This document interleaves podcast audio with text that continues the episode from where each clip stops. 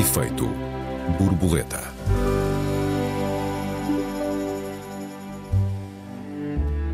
Nelson Névora e Pedro Pichardo voltaram a zangar-se e desta vez a conversa azedou ainda mais. Atletas, rivais e naturalizados discutem no fundo se algum é mais português do que o outro. Será? Bem-vindos a mais um Efeito Borboleta. Eu sou o Joel Neto. Eu sou a Raquel Varela, bem-vindos. Olá, Raquel. Eu não sei se me estou a precipitar, mas dá-me a ideia de que estas questões da pátria eh, e da nação não produzem em ti uh, especial romantismo. Estou errado? Olá, Joel. E, e, e, sobretudo, quando o romantismo. Há, há dois tipos de romantismo, quer dizer, há mais, mas há, há, um romantismo nacionalista e há um romantismo revolucionário profundamente antinacionalista. Então eu pertenço ao, ao segundo romantismo. Uhum. Um, realmente, quer dizer, eu não, eu não consigo pensar. Às vezes vejo os cartazes do PCP por uma política patriótica e pergunto: o que é isto, uma política patriótica? Uhum. Uh, e se isto não fazia qualquer sentido no século XIX, não consigo perceber que sentido poderá fazer hoje em dia. Mas reconheço que, sendo para mim uma, uma questão que me é totalmente alheia aos meus sentimentos, porque eu realmente me revejo muito na ideia do género humano e, e nada na ideia nacional, da bandeira, do país, da pátria. Há pessoas e questões e histórias e momentos deste país que me causam profunda repulsa e há outras que são apaixonantes, mas isso acontece-me em qualquer em qualquer país e em qualquer eh, momento da história. Mas reconheço que continua a ser uma força poderosa que move muita gente. E eu acho que move muita gente porque move sobretudo os Estados. Ou seja, há uma política nacionalista de Estado é muito curioso que Portugal, que nunca foi tão dependente económica eh, e até politicamente do estrangeiro, uh, erga tão forte as suas bandeiras e a, e a, sua política. No outro dia alguém me chamava a atenção, que eu achei muito curioso e verdadeiro, que 80% das notícias dos telejornais são sobre Portugal tendo como causa Portugal e como explicação Portugal. Quando essas mesmas notícias o que estão a dizer é que a maioria dessas decisões são tomadas pela União Europeia, são ocasionadas pelos conflitos que levaram à guerra, ou seja, cada vez menos nós temos. Uh, conseguimos compreender o mundo a partir da nação, mas parece que cada vez mais as explicações vêm daí. E de facto há uma, há uma há um olhar muito nacionalista e que é tão pouco realista que nós chegámos a esta, esta situação Mas caricata. estás a confundir o, o nacionalismo com o patriotismo? Uh, talvez, mas, mas deixa-me só dizer-te que nós chegámos a esta situação tão caricata que o maior símbolo nacionalista do país é jogador na Arábia Saudita, que é uma ditadura que não reconhece a existência sequer das mulheres, quanto mais de uhum. uma coisa chamada direitos humanos. Uhum. Se eu estou a confundir nacionalismo com patriotismo, mas elas não estão essencialmente. Uh, quer dizer, é, quando é que essas políticas não vêm. Tem pelo menos uh, histórias diferentes, casadas. Ainda que, se, ainda que semanticamente possam ser a mesma coisa tem, tem uh, raízes até históricas uh, diferentes. É? Quer dizer, o, o, termo nacionalismo recrudesce muito ao longo do século, do século XIX, embora venha ainda do, do fim do, do século XVIII. Mas é uh, em si um. Concomitante um... com a criação do Estado-nação, precisamente. Sim, Mas exatamente. como é que ele se distingue do patriotismo? Hoje em dia. Quer dizer, os, os, patriotas começaram por ser os holandeses, não é? que se autodenominaram, aliás, patriotas na, na, na, luta contra os espanhóis, ainda no começada ainda no século no século XVI. Uh, o, quer dizer, o patriotismo foi originalmente um grito de, de liberdade uh, e, e, e, não um grito de exclusão, digamos assim, como, como foi o, o nacionalismo, como, como o definiu o Augustin Barruel, é? a, a, propósito da, da Revolução Francesa. Mas se calhar deixávamos isso para, para a segunda parte do, do nosso programa, se achares Tu és um nacionalista ou um Não, patriota? Não. Eu não sou de todo um nacionalista. Uh, sinto-me uh, vaga, sinto-me um patriota, gosto de Portugal, gosto de ser português. E uh, senti que o meu sentimento patriótico se tinha reforçado desde que vim para os Açores.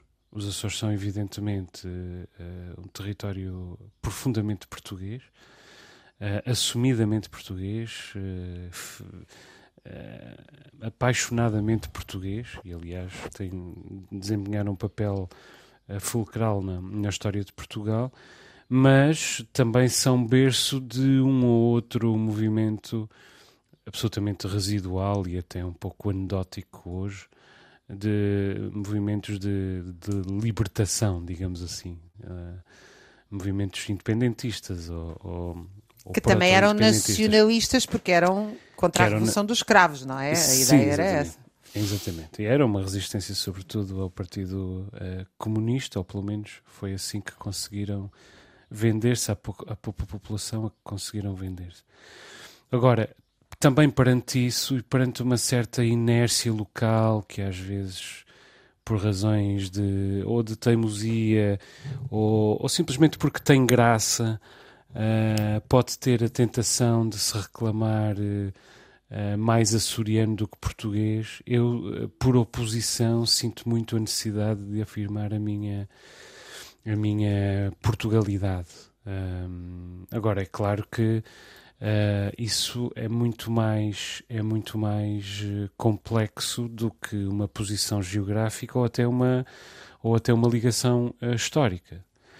Um, mas para os nossos uh, ouvintes estarem mais conscientes daquilo que estamos a falar, nós estamos a falar a propósito de um debate que foi que veio do atletismo, veio do desporto desta vez e que nasceu com a, a, desqualificação, já não foi a primeira vez que aconteceu, do triplo saltista, que acho que é o triplista, ou seja, o saltador de triplo salto português Nelson Évora, a desqualificação que ele fez do seu compatriota Pedro uh, Pichardo.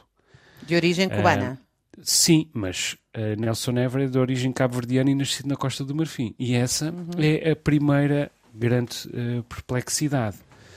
Um, ainda que uh, uh, Nelson Évora venha de uma antiga colónia portuguesa, Cabo Verde, um, é originalmente um cabo-verdiano e, além disso, é nascido na Costa do Marfim, que nunca foi território português e, portanto, é para todos os efeitos um naturalizado, exatamente como Pedro Pichardo. Bom, exatamente não, porque os processos de naturalização não foram eh, idênticos, não foram em resultado das mesmas razões, não demoraram o menos tempo, o, uh, perdão, o mesmo tempo, mas um, ehm, o processo uh, foi, em todo o caso, um processo de naturalização. E, portanto, aqui o que temos são imigrantes naturalizados a discutir quem é que é mais português. Isto fez-me lembrar alguns portugueses da América uh, nomeadamente açorianos, mais uma vez, que votam Trump.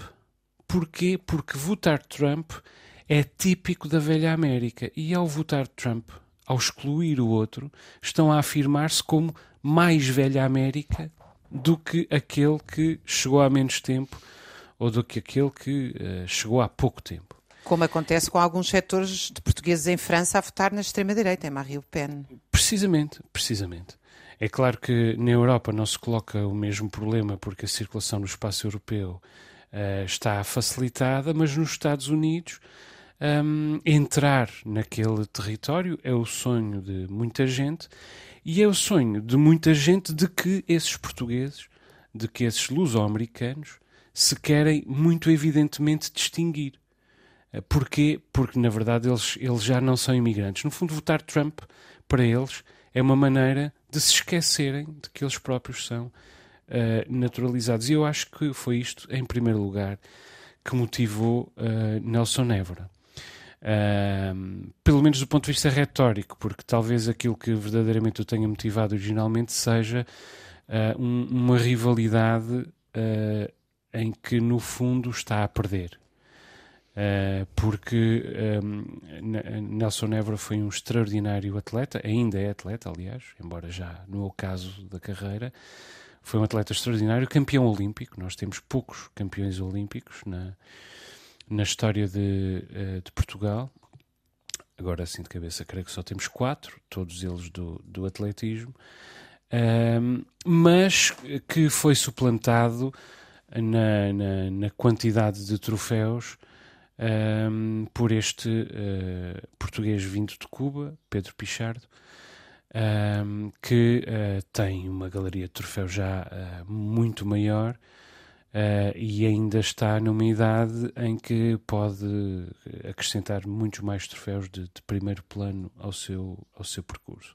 Bom, e depois Pedro Pichardo também respondeu dizendo que uh, a melhor marca de, de o melhor resultado de Nelson, Évora era qualquer 17 metros e alguma coisa, não tenho aqui não tenho aqui o número, há quem dos 18 metros, e que ele próprio fazia um, ehm, essa marca de leggings compridas e, e chapéu.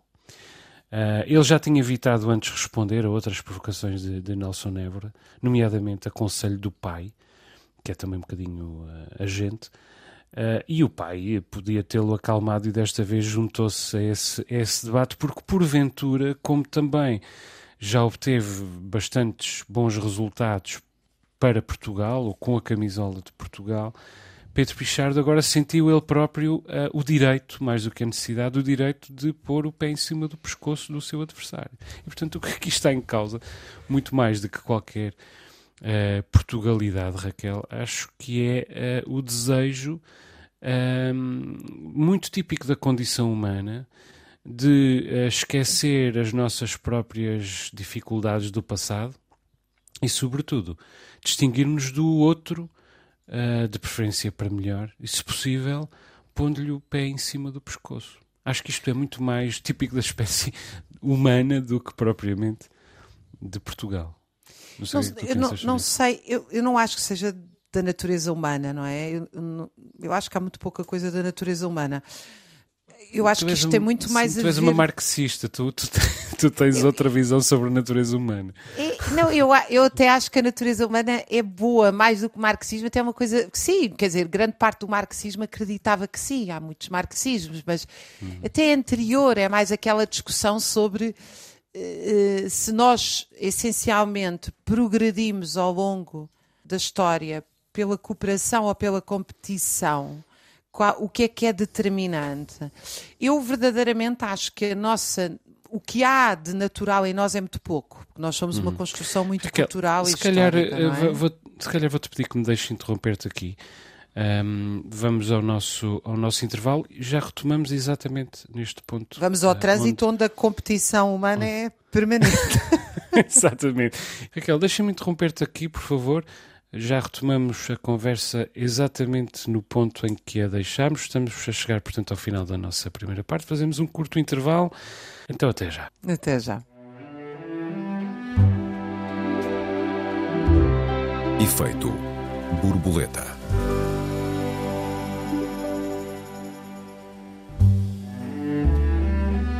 Efeito borboleta, segunda parte. Esta semana discutimos a pátria, a nação a aquisição tardia da cidadania. Raquel, há pouco falávamos de motivações históricas e culturais, sobretudo no que diz respeito um, de outra natureza. É que eu acho que, digamos assim, a inveja, a competição e a luta por espaço não está inscrita no nosso ADN. Eu acho que as sociedades humanas que vivem sem escassez, num regime de partilha, em que todos têm acesso, digamos, Mas aos meios de produção e sobrevivência. Quer dizer, existiram muitos exemplos no passado, não é? Nas sociedades, evidentemente, nas sociedades de classes, como são as sociedades feudais, esclavagistas, capitalistas, na minha opinião também o que se passava na União Soviética stalinizada era uma, era uma sociedade de estratos, digamos, uma burocracia que tomou conta do poder. São várias formas de sociedade ao longo destes milénios que são desiguais.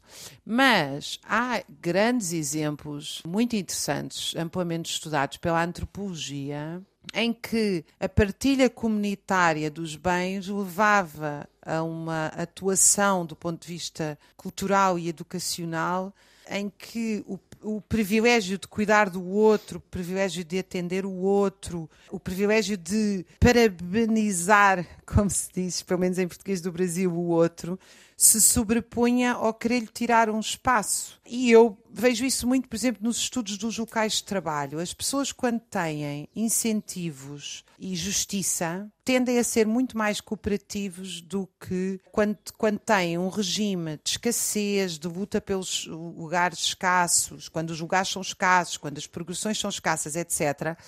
Mesmo as melhores pessoas eu diria que a esmagadora maioria das pessoas, pois há um ou dois casos de pessoas absolutamente excepcionais que aconteça o que acontecer à volta delas são um bocadinho imunes ao ambiente, mas isso é raríssimo, devo dizer. A esmagadora maioria das pessoas é um bocadinho como aquele, aquela ideia, torna-te naquilo que és. As pessoas tornam-se naquilo que são, eh, que estão, para dizer melhor. Nós não distinguimos muito bem o são e estão. Há outras línguas que distinguem melhor. E eu, de facto, acho que isto tem a ver com uma luta competitiva em que o desporto se tornou um espaço não de competição colaborativa, mas em que é uma espécie de sobrevivência de um parece ter que se aniquilar o outro, mas eu não acho que isto seja só no desporto, eu acho que isto está generalizado na nossa sociedade. Eu estava a brincar com o trânsito, mas enfim, o, o trânsito é uma expressão uh, disso, como, como são os trabalhos, como são tudo, não é? Nós chegamos a um ponto em que parece que a nossa sobrevivência depende da eliminação do outro. E eu penso que as pressões do nacionalismo, ao nível dos Estados, bem, aquilo que nós assistimos nas guerras, as disputas por territórios, por matérias-primas, eh, vão, portanto, desde as guerras dos Estados, que são os primeiros a ensinar a competição bárbara, até cá embaixo às pessoas que em vez de se entusiasmarem com a vitória do outro, tomarem a vitória do outro como um exemplo, acarinhá-la, o que fazem é encontrar pontos que justifiquem essa competição permanente, não é? Parece-me a mim que isso é muito mais, é menos natureza e muito mais construção uhum. educacional, cultural, uhum. meios hegemónicos Bom, há, de construção muitos... de ideias. Uhum. Não sei se ias concretizar, Raquel. Não, quer dizer, só queria dizer-te que não, não acho que isso esteja inscrito no nosso ADN. Uhum. Uh, acho que nós somos muito mais permeáveis ao que se passa fora de nós na sociedade do que exatamente a nossa genética. Não creio que tem lá a inveja que a sociedade portuguesa tem, tem. Camões é o último verso, não é? Quer dizer. Hum. Bom, eu não sei o que é que é ser português e essa é uma resposta que nunca ninguém deu em absoluto. Muitos tentaram aproximações, é evidentemente célebre a proposta de, de pessoa a minha pátria é a língua uh, portuguesa. Eu diria que, uh, neste momento, a extrema-direita portuguesa gosta dessa ideia. Porquê? Porque a extrema-direita portuguesa está a tentar vincular-nos um, ao benefício, à celebração da importação de imigração brasileira e, portanto, por oposição a outras imigrações, nomeadamente imigrações do Médio Oriente, Ásia Menor, etc., etc., vale a pena a repetir a expressão a minha pátria é a, eh, a língua portuguesa. Mas é evidente que quando se fala de africanos essa proposta de pessoa já não é tão celebrada pela extrema-direita, e quando se fala, por exemplo, de cidadãos de etnia cigana, nem sequer vale a pena repetir a, a, a, proposta de pessoa, porque não serve de nada aos ciganos falarem ou não falarem português, nem sequer terem nascido em Portugal, são simplesmente mal-vindos para a extrema-direita. Isto acontece porque há uma, uma grande diluição do princípio de uh, nacionalidade. Um, que tem, o que tem raízes e tem expressões de muitas naturezas diferentes, e também é um bocadinho por isso que os ultraliberais querem simplesmente que se acabe com essa ideia da existência de uma nacionalidade, mas em defesa de uma hum, diluição de todas as referências, digamos assim. Quer dizer, para, para muitos ultraliberais, Portugal é, é um país encalhado no passado, uh, com pouco desenvolvimento tecnológico. Um, demasiado dependente de velhos costumes, de velhas maneiras de fazer, com uma sociedade sem dinamismo, apática, passiva, uh, e com uma população que foi educada a não ter iniciativa ou, como os ultraliberais gostam de chamar-lhe, uh, empreendedorismo. Uh, isto é, ao mesmo tempo, o indutor. Se eu tivesse que escolher um palavrão para designar a decadência do século XXI, era esse. Provavelmente eu também. Provavelmente Meu Deus, o que é que o senhor faz? Eu sou um empreendedor, já há pessoas a responder isto, é de uma pessoa ficar mesmo preocupadíssima. Uh, agora, vale a pena uh, perceber que isto também é, de algum modo, resultado do facto de termos muitos portugueses uh, destacados naturalizados. Nas mais diferentes áreas, são, são muitas centenas.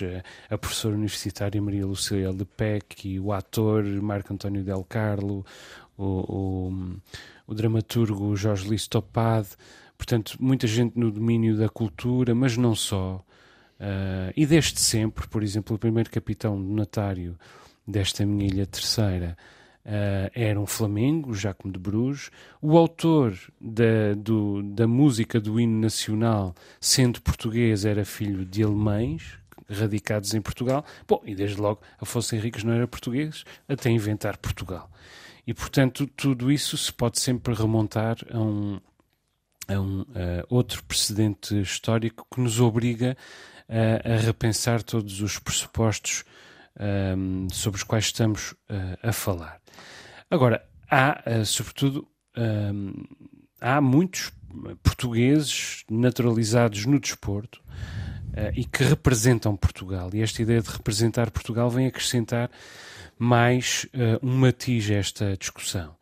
Outro exemplo neste momento é Oriol Dongmo, a lançadora do peso, outros atletas do atletismo, Francis Obiquel, vice-campeão olímpico, Naide Gomes, também uh, célebre, mas no futebol, sobretudo, há muitos casos. Pepe e Deco foram casos muito bem sucedidos. Hoje ainda temos Otávio e Mateus Nunes, além do, do, do Pepe também. No passado houve outros também menos bem sucedidos, como Liedson ou Diego Souza, e estamos a falar de brasileiros, porque depois há os de origem africana, mas que são cidadãos naturalizados, como Danilo, que ainda joga na seleção, Abel Xavier, Kennedy, Bruma, etc, etc.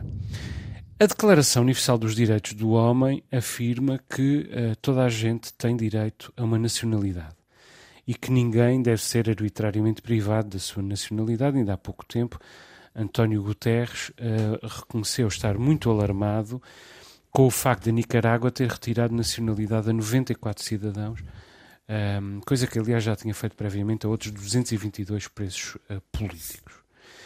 Se nós formos uh, ver o que, significa a nacionalidade uh, nos dicionários ao longo da história, verificamos que tem havido uma evolução do conceito de nacionalidade e não apenas de um ponto de vista do entendimento da lei ou de um ponto de vista sequer do entendimento da filosofia, mas mesmo uh, do ponto de vista uh, semântico da palavra. Uh, hoje essa palavra tem muitos significados, quer dizer, é um grupo social unido pela mesma origem histórica, mas também é a comunidade política autónoma que esse grupo forma. é, são, evidentemente, num, num sentido mais alemão da questão, as, as particularidades que definem uma nação. Um, num sentido mais francês, a unidade dos grupos de pessoas que constituem uma nação. É o país onde alguém nasceu e de que é cidadão, é uma pátria, uma naturalidade, mas também é uh, a condição jurídica e política própria uh, de um cidadão nacional, quer por aquisição, por aquisição dessa nacionalidade, quer por nascimento. Portanto, há muitos significados. É possível obter a nacionalidade portuguesa a partir de diferentes princípios nomeadamente ser nascer em Portugal, com filhos de eh, com pais de nacionalidade portuguesa, nascer em Portugal com pais estrangeiros, nascer no estrangeiro com pais de nacionalidade portuguesa, mas casar com português, residir legalmente em Portugal há pelo menos 5 anos, ou ser cidadão timorense. E diz o Portal da Justiça que existem ainda outros casos em que é possível adquirir ou readquirir nacionalidade portuguesa, nomeadamente, isto o portal já não especifica, já não especifica mas é o caso das pessoas politicamente expostas, que é onde entram, por exemplo, os sefarditas. É importante dizer, porém, que as Hum, pessoas que estão à espera da nacionalidade, segundo esse portal, algumas delas há 7 e 8 anos, porque os serviços sequer funcionam. Estou só... É uma brincadeira ao lado, mas é só Uhum. Não, dizer não, mas que não é uma brincadeira, na verdade. estamos porque- cheios de bons princípios, mas depois nem, nem para esses, para esses que têm... Curiosamente, os- os- o Sindicato dos Trabalhadores dos Registros e do Notariado aproveitou esta polémica.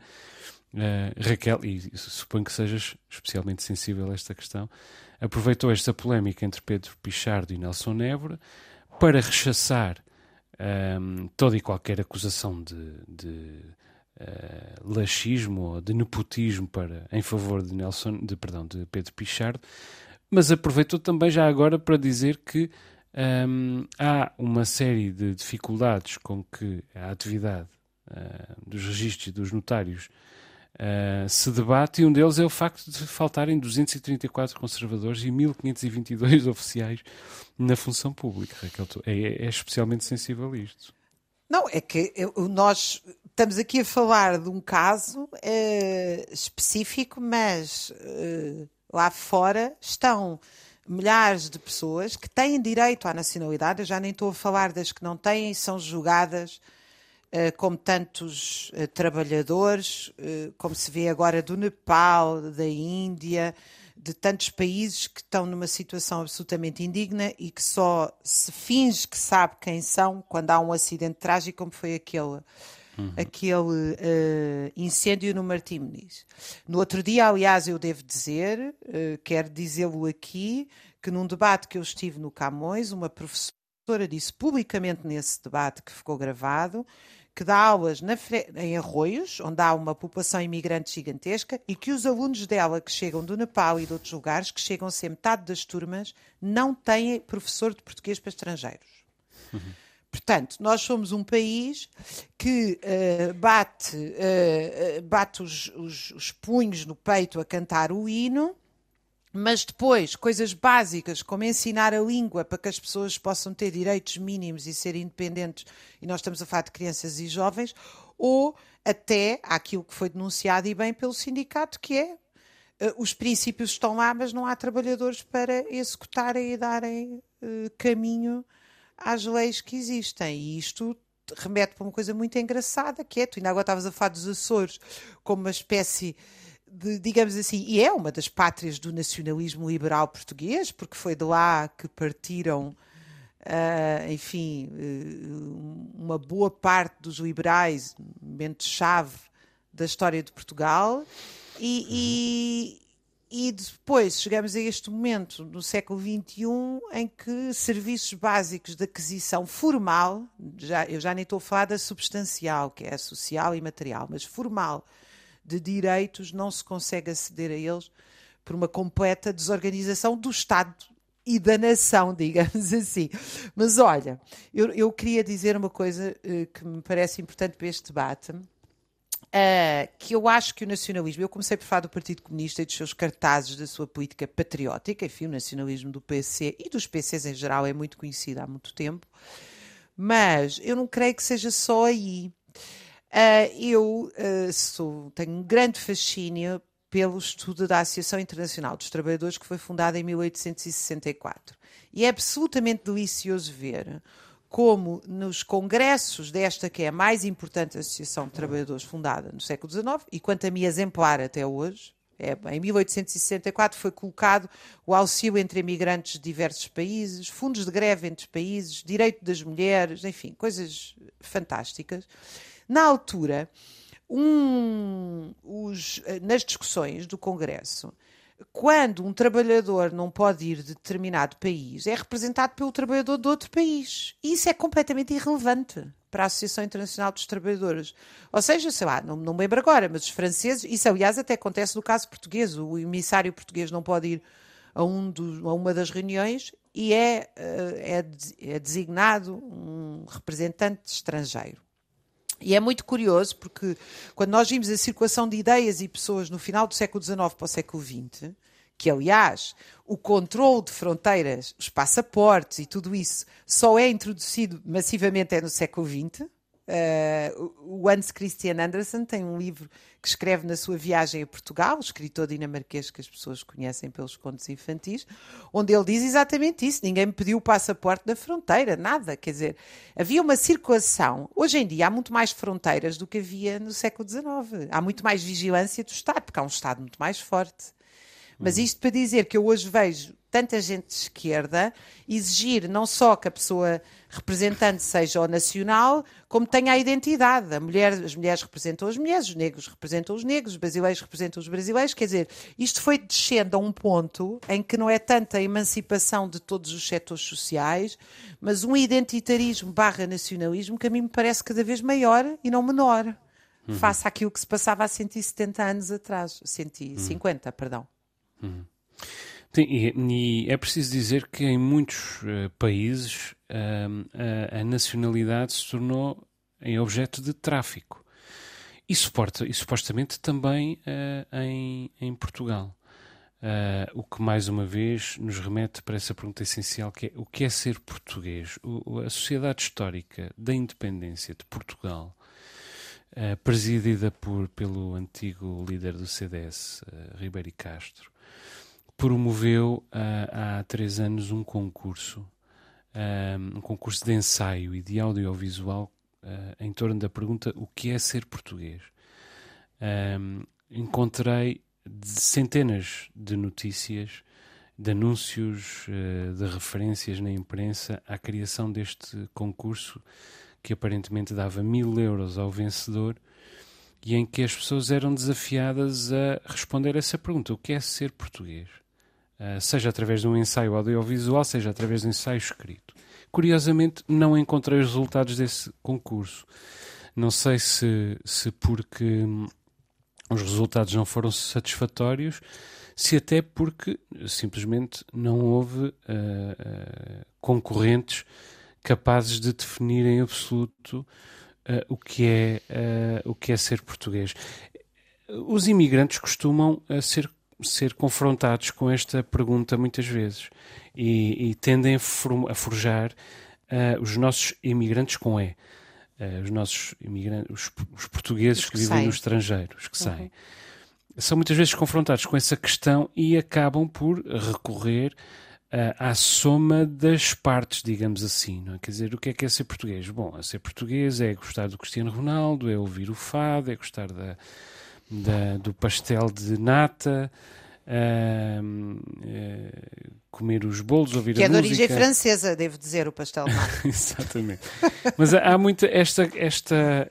Para eles é fácil construir esse, esse edifício de referências que os distinguem enquanto portugueses. E se calhar aquilo que verdadeiramente os distingue é que querem ser portugueses. E se calhar ser português é sobretudo hum. isso. É querer Mas também ser uma visão mítica do Portugal que querem. Ainda, ainda assim, ainda assim. Uh, se calhar é precisar de ser português. É sentir que se precisa de ser alguma coisa. E que é essa, essa nacionalidade que responde uh, a essa, essa necessidade. Um, isso é um bem transacionável, como, como se prova com este caso dos sefarditas. Um, politicamente, pessoas politicamente expostas, né, descendentes de judeus nascidos na, na Península Ibérica, neste momento têm uma lei que lhes permite reclamar a nacionalidade, nacionalidade portuguesa. Então, Roman Abramovich, o, o antigo dono do Chelsea, um, um, no fundo um oligarca russo, um, tornou-se uh, português. E há inclusive uh, uma série de outros de personalidades ainda mais discutíveis, suspeitas de ligação ao crime organizado, etc, etc. Como, por exemplo, Gavril um, Yushvaev, que é um dos grandes, uh, um dos elementos mais destacados do crime organizado russo, que pediram a, a, a nacionalidade portuguesa, como se sabe. Este que também foi dado aos chafaditas um bocadinho para salvar a banca, segundo as discussões que têm sido amplamente Isso é outro tornadas públicas. é outro Não, mas é ainda. curioso, porque os portugueses que cá estão não conseguem comprar casa. E depois que... ou, ou seja, as políticas nacionais às vezes são profundamente antinacionais. O facto é que este caso gerou uh, uma série de arguídos e levou inclusive à detenção do rabino da comunidade uh, israelita do Porto, Daniel Litvak. Um, e, portanto, uh, é uma, um, um dos espaços, uh, um dos âmbitos em que mais se tem discutido esta questão uh, da, da nacionalidade. Pegando nessa ideia que, frequentemente, o nacionalismo é uma ideologia. Bem, frequentemente, ao longo da história, foi uma, uma ideologia bárbara de guerras, conquistas e lutas. Também foi digamos assim, nos seus primórdios revolucionários, destronou reis e senhores feudais. Quer dizer, o nacionalismo foi, foi utilizado como tal e foi uma força, um conjunto de ideias muito forte para tal. Mas, muitas vezes, é uma coisa completamente bacuca e vazia. Ou seja, a ideia de que os sefaditas, no fundo, uh, tinham uma ligação histórica a Portugal para poderem comprar uh, as, as casas e os bancos não ficarem com imparidades, porque esse é que é o verdadeiro objetivo, é concomitante com expulsar portugueses daqui, que vivem cá, ou até outros estrangeiros que vivem cá ou que trabalham cá, que ficam sem acesso às casas por causa dessa, dessa luta mundial uh, dos preços da habitação e dos investidores.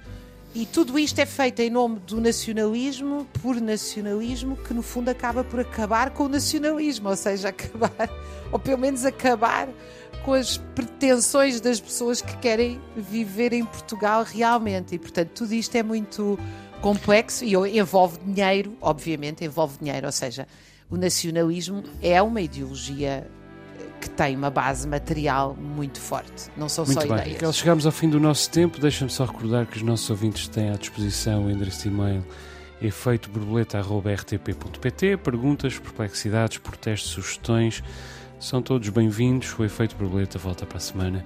Um beijinho, Raquel. Até lá. Um beijinho. Até para a semana.